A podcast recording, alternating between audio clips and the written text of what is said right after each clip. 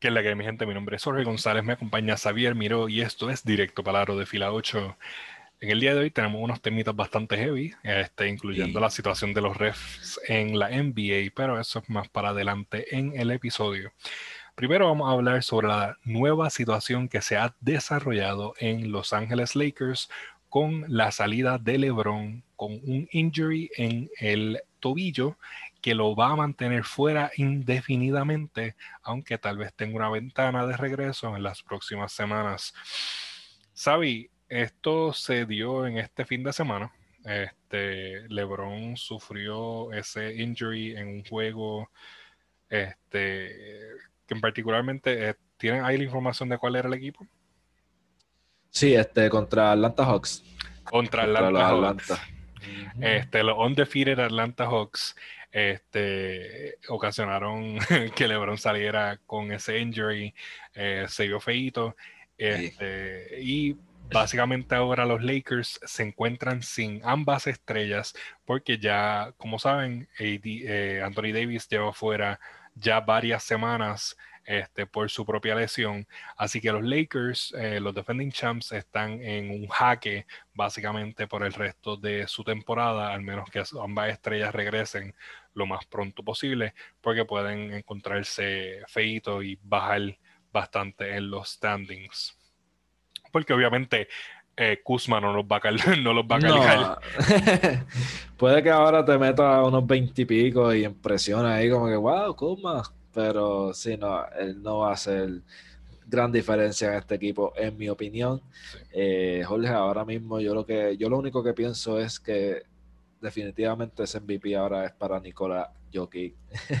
Son un poquito off topic, pero literalmente Joel Embiid, que lo hablamos la semana pasada, lesionado, estaba literalmente en el top 1, top 2, por así decirlo, en los MVPs, y LeBron en el top 5. Ahora los dos cayeron.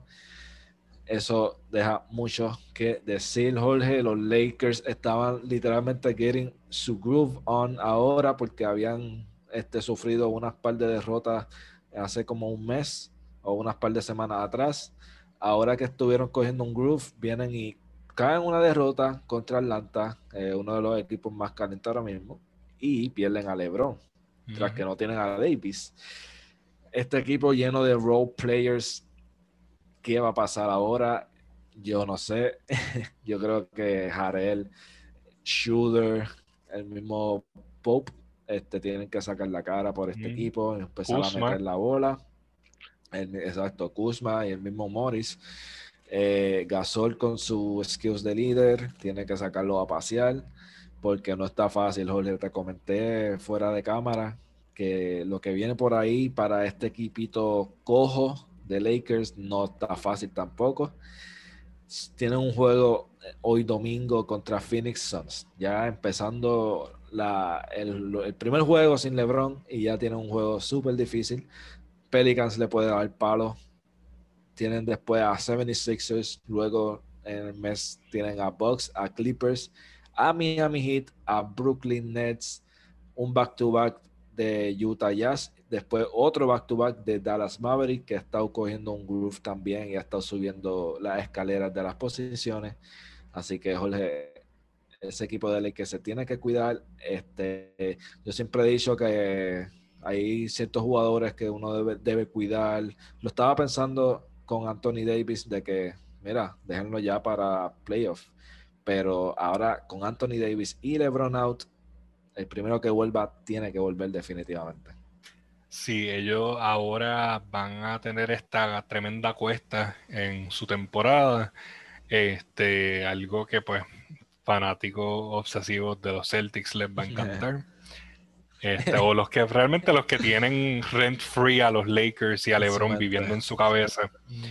Este, pues esas personas las van a, a disfrutar, los fanáticos de los Ángeles Lakers al contrario, pues van a estar sufriendo estas próximas semanas.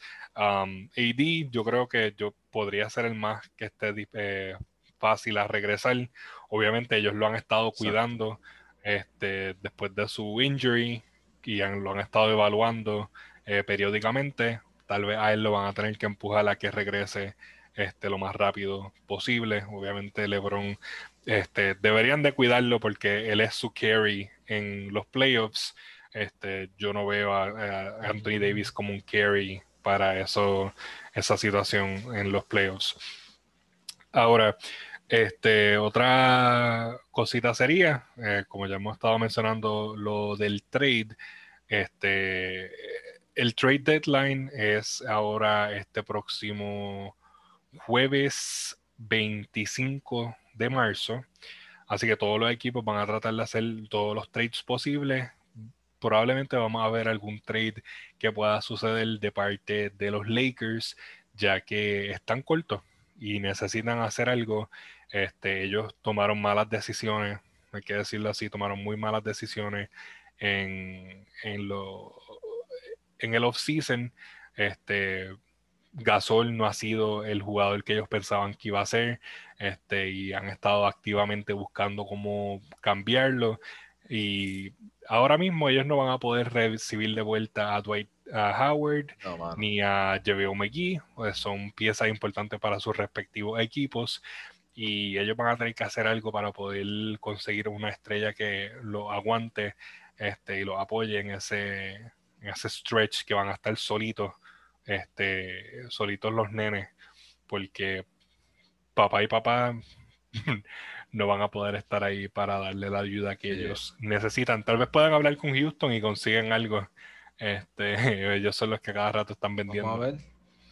Bueno, este, yo diría que perdieron su chance porque ellos literalmente entorpecieron su defensa, aunque ellos no lo quieran ver o aunque no lo quieran creer con ese moves en el offseason, mucha gente quedó este, bien, tú sabes, bien happy, como que diablo, los campeones mejoraron la plantilla porque tú te ponías a ver, cambiaron a Green por Shooter. Ya tú sabes ahí que obviamente es un super upgrade. Pero entonces se va a Dwight, se va a Magui, pero entonces coge a Harrell, sexto hombre del año. Como que me entiendes, eran movidas bien bonitas eh, para los Lakers, pero ahora mismo en la cancha, la defensa, que mi, porque Harrell está metiendo sus puntos shooter también, pero en la defensa el equipo bajó este, drásticamente y ahora sin Davis y ahora sin LeBron va a estar bien fuerte para ellos. Sí, este, uno entonces piensa como que tal vez si hubiesen filmado a alguien como Christian Wood estuviesen en mejor situación ahora mismo. Este, claro está, ellos yo creo que firmaron un contrato bastante similar para Harrell y Christian Wood es un, mejor jugador defensivo en mi ojo. Este, Harrell es un jugador que tiene un problema de, de, estrellismo. Él quiere ser la estrella en el equipo en el que esté y claramente sus decisiones en la vida no, los han, no lo han llevado a los equipos que debería estar si quiere ser la estrella. Este, Y eso pues lo hace sufrir. Pero la situación también es muy bajito. También eso es lo que yo digo. Como que él que se esfuerza, como que tú lo ves ahí fajado, pero a veces hay veces que la, estatura va a ganar siempre, bro. Sí, por, eh, teniendo a Anthony Davis, que debería ser tu centro, pero Davis no quiere jugar centro y quiere jugar 4. Este, pues eso entorpece el flow de los Lakers, eh, que pues se ven perdidos. Ellos debieron haber aprovechado y coger a PJ Tucker, que aunque no es, habiendo dicho lo de Harrell, no es el hombre más grande, pero aún así por lo menos es una defensa que ahora mismo necesitan, porque así pensando en quién está por ahí, que, por, que le pueda ayudar en la defensa más bien, en ese enfoque, pues no veo a nadie, de verdad. Ese era y ya Box picó adelante con él. Sí, este eso, bueno, este, los Lakers para mí nunca han sido el mejor equipo para tomar decisiones como esa, este, de hacer cambios pertinentes para salvaguardar su equipo. Este, ellos todo lo tratan de hacer en el off-season. Este, yo nunca veo realmente trades o he visto trades así de los Lakers impactantes. Este, pero tal vez ahora tengan que ponerse el Big Boy Hat y hacer algún cambio para poder mejorar su escuadra, en lo que pues regresan LeBron y Anthony Davis. Este, pero tal como tú dices, PJ Tucker hubiese sido tremenda opción, alguien que ya está este, familiarizado con small ball y pudiese haber ayudado a este equipo que no tiene tanta altura después de que saca a Anthony Davis y LeBron. Exacto, bro. Este, entonces vamos a movernos a algo que pues estamos viendo en el regreso del All Star, cómo los equipos han estado este, eh, favoring este, sus standings. Han habido un par de caídas este, y algunas caídas que han seguido. Este, vamos a hablar de eso también. Pero vamos a empezar con los winning streaks que estamos teniendo eh, particularmente de los Atlanta Hawks. Y esto es algo que llevamos semanas tratando de hablar de esto, pero no, no, ha cabido en el programa. Este, los Atlanta Hawks recientemente cambiaron o votaron a Lloyd Pierce este, y eh, colocaron a Nate McMillan como el coach interino del equipo. Ahora, un poquito de contexto. Este, Nate McMillan fue el coach de los Pacers, si no me equivoco, por dos o tres temporadas. Y perdió su trabajo luego de que fueron. Tres. Fue, perdió su trabajo luego que fueron barridos por Miami Heat en los playoffs en la burbuja 4 a 0. Y terminó siendo el assistant coach de Atlanta para esta temporada. Este, luego de algo, después de un, juego con Miami mismo, eh, Atlanta Hawks este, despide a Lloyd Pierce un lunes después de la práctica, porque ellos tenían un back-to-back con Miami, y eh, votan a, Macmillan y eh, diga a Lloyd Pierce y colocan a, a, Macmillan como el coach interino. Este, en el juego back to back con Miami, un juego fue con este Lloyd Pierce, el otro fue con Macmillan, Nate Macmillan, este, y ahí empezó la racha de ocho juegos que llevan al hilo cuando estamos grabando este programa. Este, derrotaron a Miami y se han ido por ahí hasta ahora que también pues se enfrentaron a los Lakers y ocasionaron el, el injury de LeBron y ganaron. Eso es lo que había que hacer para este, pero Jorge, lo que yo sí he estado viendo es que los Hawks antes estaban teniendo muchos problemas cerrando los cuartos quarters y gracias a Nate McMillan ha implementado ahora literalmente una super defensa y unas buenas decisiones en los cuartos quarters, lo que están haciendo que hagan comebacks y se mantengan en la ventaja Atlanta Hawks y o sea, han estado jugando sumamente increíble. Este, ahora mismo están número 15 en los puntos están sexto en rebotes, segundo en la defensa perimetral. So, han, han habido muchos cambios eh, positivos desde la llegada de Nate McMillan. Que Nate McMillan, como tú vas mencionando, tiene un historial bastante extenso con la liga. Él fue drafteado en 1986 por Seattle Supersonics y desde el 1998 que se retira como jugador pasa a ser el coach de asistente de Seattle y en el 2000 es coach de Seattle ya oficial.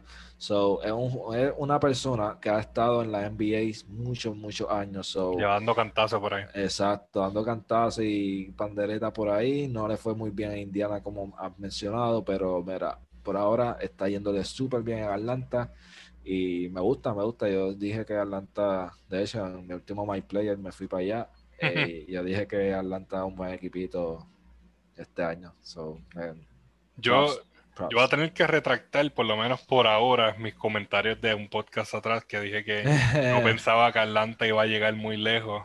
Este, pero ahora, este, cuando estamos grabando este podcast, ellos tienen un récord de 22-20 y están número 4 luego de que Miami perpetuó su losing streak de tres juegos al hilo, bajando este a de posición número 5.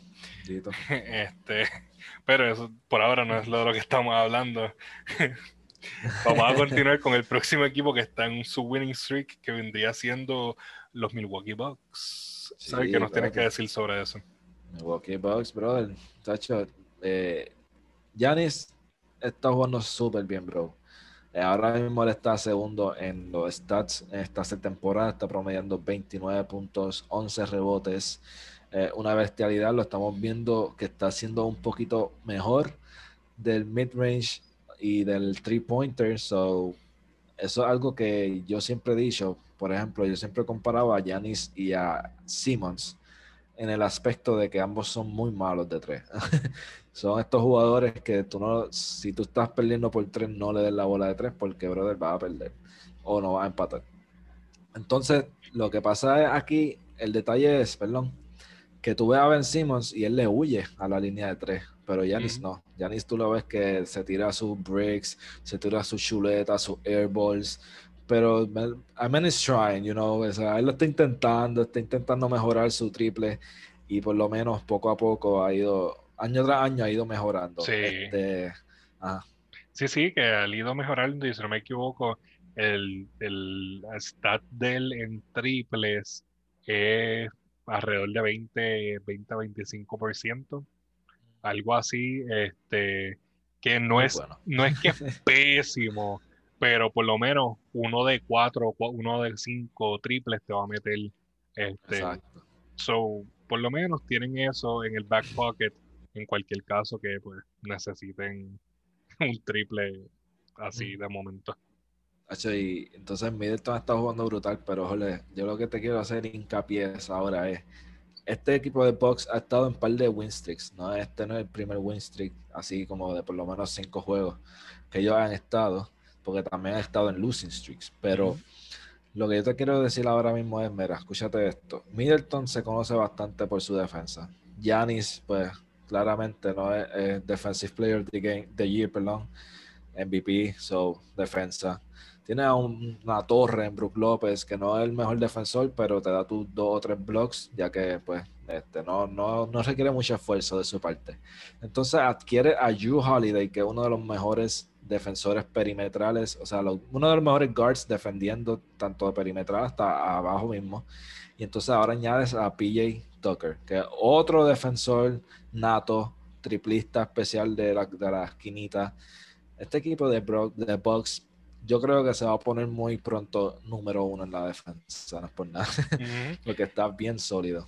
Sí, eh, no, no, no hubieron tantos cambios, pero los cambios que hubieron fueron lo adecuado. Este, claramente nosotros también, pero hemos hablado de que Milwaukee no se debe enfocar en tener el mejor récord, sino enfocarse en desarrollar su playing style para avanzar en los playoffs. Este, second round exits para un number one seed es bochornoso. So tienen que ellos tratar de hacer las cosas bien y olvidarse de un récord como tal. Este, y algo, este, algo que te quería mencionar, ahora mismo en esta temporada, Giannis tiene un 29.9 este, por ciento en triples, este, con un attempt de 3.9, o sea, él, él intenta 3.9 eh, triple en, por juego y en cesta 1.2 por juego. Está mejorando. Está mejorando. Bueno, bueno, bueno, bueno. No es que mejorando porque el season pasado tenía 30.4. Ok, so. Flaqueó un poquito. Eh, está, está, flaqueando un poquito. Quizás es que está tirando más. Exacto. tiene que ser, tiene que ser, tiene que ser. este. Ahora, eh, el último winning streak que tenemos aquí antes de pasar a los losers eh, de estas últimas semanas, ¿cuál viene siendo, saben? Portland Trailblazers. Solamente tiene un winning streak de tres jueguitos, que muchos dirán que no es, tanto para alarmarse, pero en este West que está bien sumamente complicado esas posiciones, todo el mundo está positivo, 20 y pico de juegos, 10 y pico de derrotas pero eh, ¿verdad? ahora es que cada win cuenta. Entonces, Portland adquirió a, no adquirió, perdón, este, volvió CJ McCollum de la lesión. Este, y, brother, o sea, el último juego CJ McCollum metió 32 puntos. El hombre le hacía falta en ese equipo. Este, y props, de la props por Portland. Carmelo también estuvo promediando mientras él estuvo fuera 20 y pico de puntos. Sí, Carmelo, Carmelo, yo lo Carmelo. Carmelo. Carmelo, de verdad que me ha, ayudado mucho en el fantasy. Carmelo, de verdad que. Y todo, y con todo y que regresó ya CJ McCollum, este, en los últimos tres juegos, este, el average de él ha sido, si no me equivoco, y mi matemática no está mal, 14 puntos por juego que son buenos puntitos para cualquier equipo. Este, so, esos son nuestros tres winners de esta semana, o nuestros tres favorites de esta semana. No sé, nosotros vendremos con algún nombre para este tipo de segmento este próximo. Pero vamos para nuestros tres losers eh, para esta semana. Este, Sabiel, ¿quién está primero en nuestra lista? Pues mira, vamos a, empezar con Charlotte Hornets, que lo tenemos aquí porque es la sorpresita de este season y junto con Knicks, claro está. Knicks y Hornets son la sorpresita de list, por así decirlo, de este season, pero ahora mismo está un losing streak de 3, número 8 en la conferencia y yo lo que tengo que decirles es que por ahí viene Pacers y por ahí viene Bulls y Atlanta no piensa bajar. Así que Charlotte tiene que volver en ese buen ritmo que tenían cuando estaban ganando dos o tres, perdiendo uno, ganando otra vez. Así que, bueno, ¿verdad? Este, empezamos con Charlotte Hornets que necesitan por lo menos su próximo juego que sea una victoria, porque si pierden un juego más, pueden hasta quedar fuera del playing contention. Sí, y la cosa es que eh, sus dos guards, eh, starting guards, eh, en el último juego de este fin de semana salieron este, no con lesiones, sino con GTDs, Game Time Decisions, para los próximos juegos, por el simple hecho de que, si no me equivoco, Rozier se lastimó este, la cadera y Lamelo se lastimó el, la muñeca. Um, so, yo que los tengo los dos, me quiero morir. Estás sufriendo. Este, ahora, Sabi, nuestro segundo equipo, nuestro segundo loser de la semana. Bueno, nuestro segundo loser de la semana viene siendo Toronto Raptors, o lo mejor dicho, los Tampa Bay Raptors, que están en un losing streak de siete juegos y eh, como tú dijiste ahorita que te retractabas de un pod, de algo que dijiste en un podcast pasado, yo creo que yo me voy retractando de cuando yo dije un hot take en mi podcast pasado que yo dije, no, Raptor entra a playoffs, yo tú verás. Ahora mismo no están ni en el playing contention, damas y caballeros. O sea, ellos no están para nada clicking, están también como que bien han sido unas semanas problemáticas con lesiones, jugadores claves como Lauri Pascal que no han jugado. Eso, en eso está pues un poco troubling, no le ha ido bien en el trade market, como que no han conseguido nada por Baines, que vi que lo estaban buscando cambiar. El mismo Lauri salió un rumor de que lo querían cambiar, parece que no encontraron nada y ahora están diciendo que no, que no lo van a cambiar. So. Que Lauri no se quiere ir, que él se va a retirar un Raptor.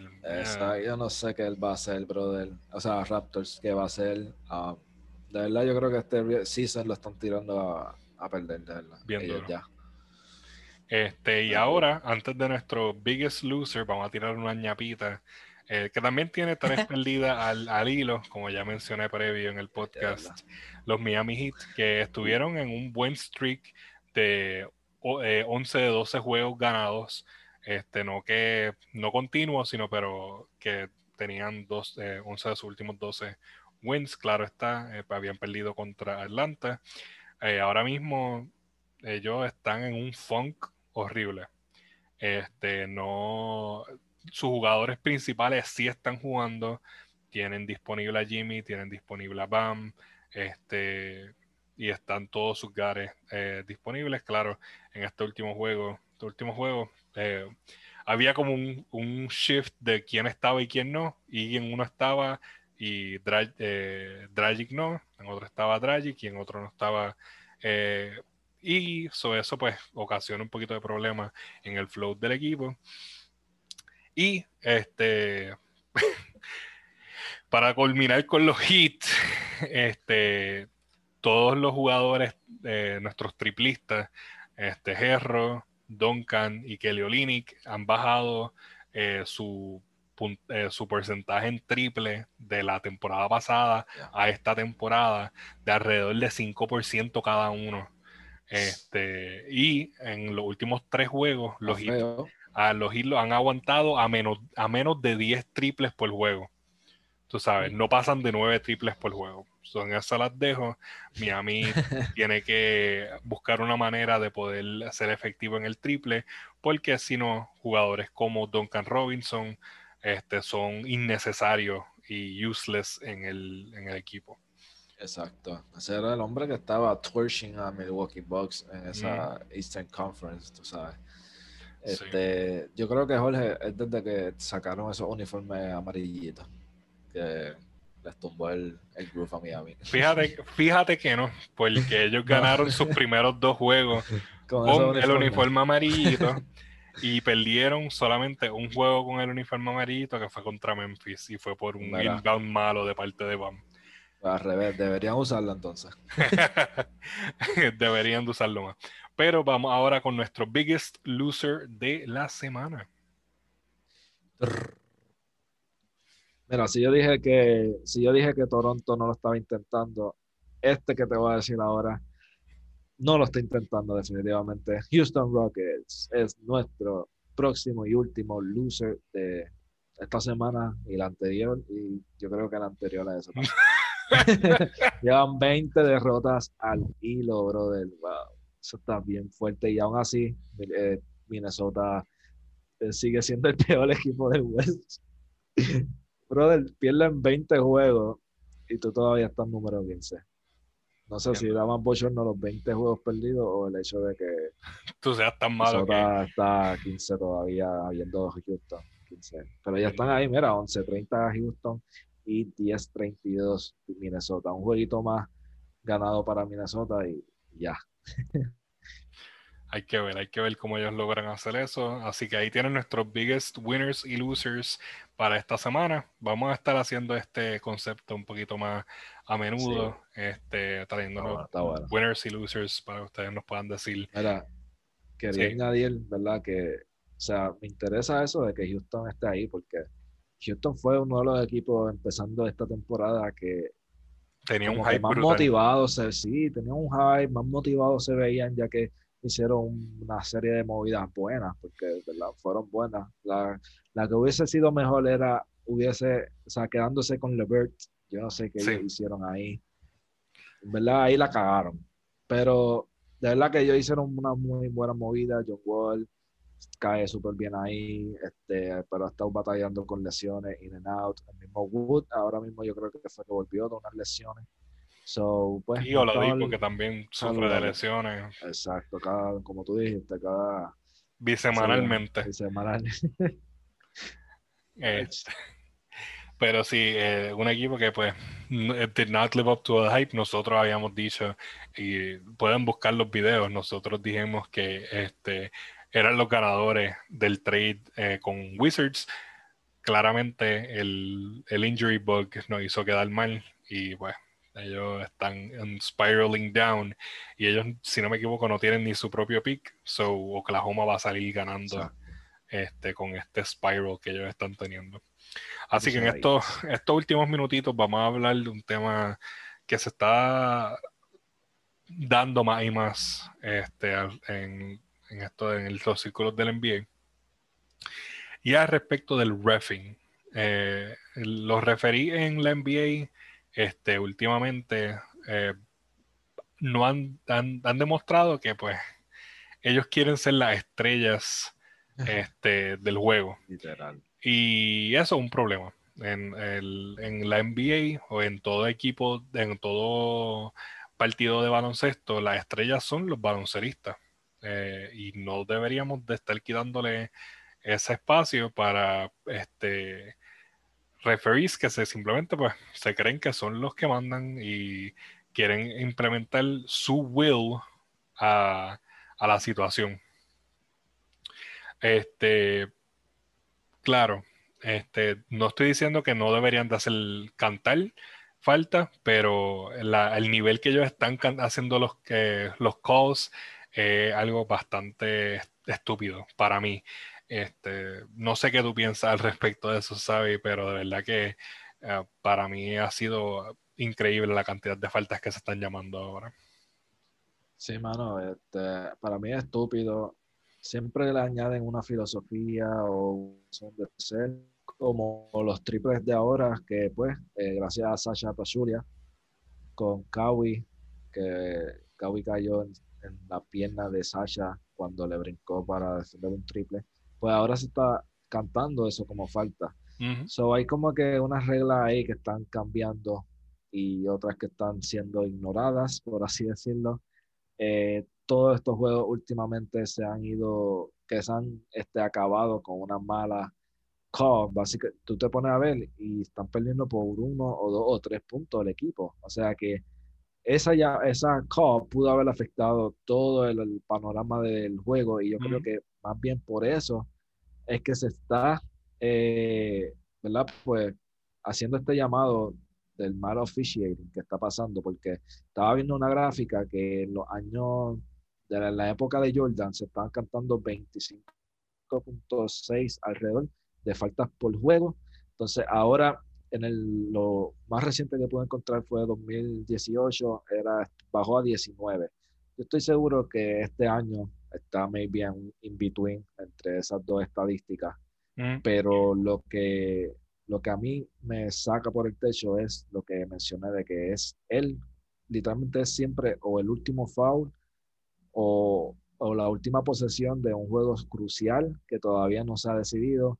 Y ahí es cuando más uno pues, este, se molesta con los referidos, como con un ejemplo así más reciente, creo que fue el juego de Brooklyn y New York, esa última jugada de Randall y Kyrie, que después al fin del día, pues parece que eh, Randall tenía que pasarla o driblear la bola. No, él, tenía que tirar la bola o pasarla. porque al, al, driblear, pues lo convertía en un trouble este, de parte de, de Randall. Pero una, una que sí que te voy a traer la colación y fue, fue un bad call. Para mí fue un horrible call. Este, te lo había mencionado. Este, en el juego contra Indiana, el primer juego contra Indiana de Miami en estos últimos días, eh, que hizo para fue a, tratar de defender contra un triple. Él no tocó a, a McConnell, McConnell se tira, le cantan la falta, él completa el tiro porque el, el tiro entra y le, este, para hacer un el four point shot y Casey Okpala reacciona brincando como que porque me estás cantando la falta y le dan una técnica. Ahora, te voy a presentar una estadística aquí que uno dice, diablo, están cantando muchas técnicas, pero realmente esto con los últimos años, los últimos cinco años, esto es un average. Por temporada se están llamando, eh, se están cantando alrededor de 320 este, o 325 technical fouls por la temporada. En el 2018 se cantaron 400 technical fouls. Este año, de cuando se, este, se está, ya vamos alrededor de 330, 320 technical fouls. ¿De cuándo es esta gráfica? Que ya lleva un par de semanas y encima de eso, y esto son tres, eh, en toda la temporada que va como tal. Y encima de esto, tú le sumas la cantidad de ejections que eh, estamos teniendo. En el 2018 otra vez, fueron cuando más ejections hubo de los últimos cinco años, con 26 este, ejections, este, uh, through 37 games, through 37 games ya esta temporada, through 37 games de cuando se hizo esta, esta gráfica, van por 19 ejections. Y desde cuando se hizo esta gráfica, ha habido un montón más. So, los calls, los referees están siendo bien sensitivos. Sí, literal. Por todos se ofenden. Por todos se ofenden. Y esto es algo que la NBA va a tener que resolver. Tienen que hablar con el equipo de de referís, con la asociación, whatever, y tienen que resolver esta situación porque están eh, ocasionando problemas para un deporte que ya está teniendo problemas para conseguir viewership. Este, yo, tenía, yo tengo aquí una estadística para mí que es bien curiosa, da risa. tengo una estadística del 2018-2019 que son, mira, los players with the most legitimate complaints a los referees.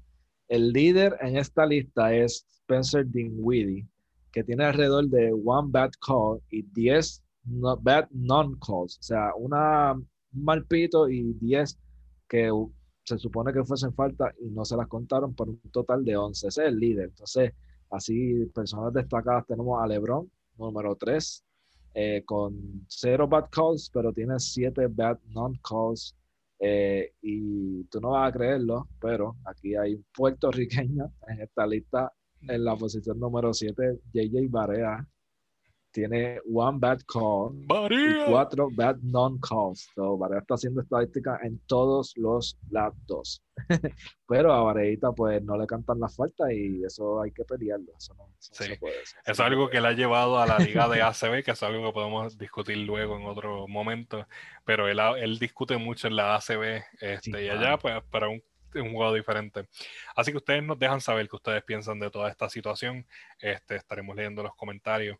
Y mi gente, este, lo estaremos eh, viendo en la próxima. Ha sido Jorge Isabel para Directo Palaro de Fila 8. Recuerden seguirnos en, en Fila 8, at Fila 8 por Facebook, Instagram, Twitter y TikTok. Y seguir el YouTube page eh, dándole subscribe a el canal. Así que lo veremos en la próxima. Gracias por acompañarnos.